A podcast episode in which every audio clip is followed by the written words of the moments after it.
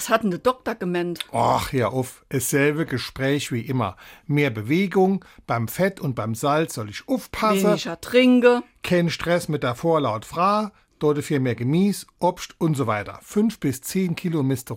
Ey, dann löscht du halt mal die Butter weg und machst da beim Frühstück weißer Käse unter die Marmelade. Och, ich weiß nicht. Das ist ja auch nicht der wahre Jakob. SR3. Warum wir so reden. Wie man schwätze. Wenn etwas nicht der wahre Jakob ist, dann ist es nicht das Richtige, nicht das Passende in einer bestimmten Situation.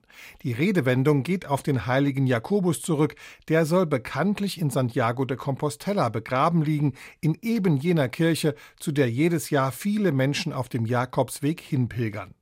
Weil sie auch von den Pilgern profitieren wollten, behaupteten etliche andere Kirchen früher, dass bei ihnen ebenfalls der heilige Jakobus begraben liege.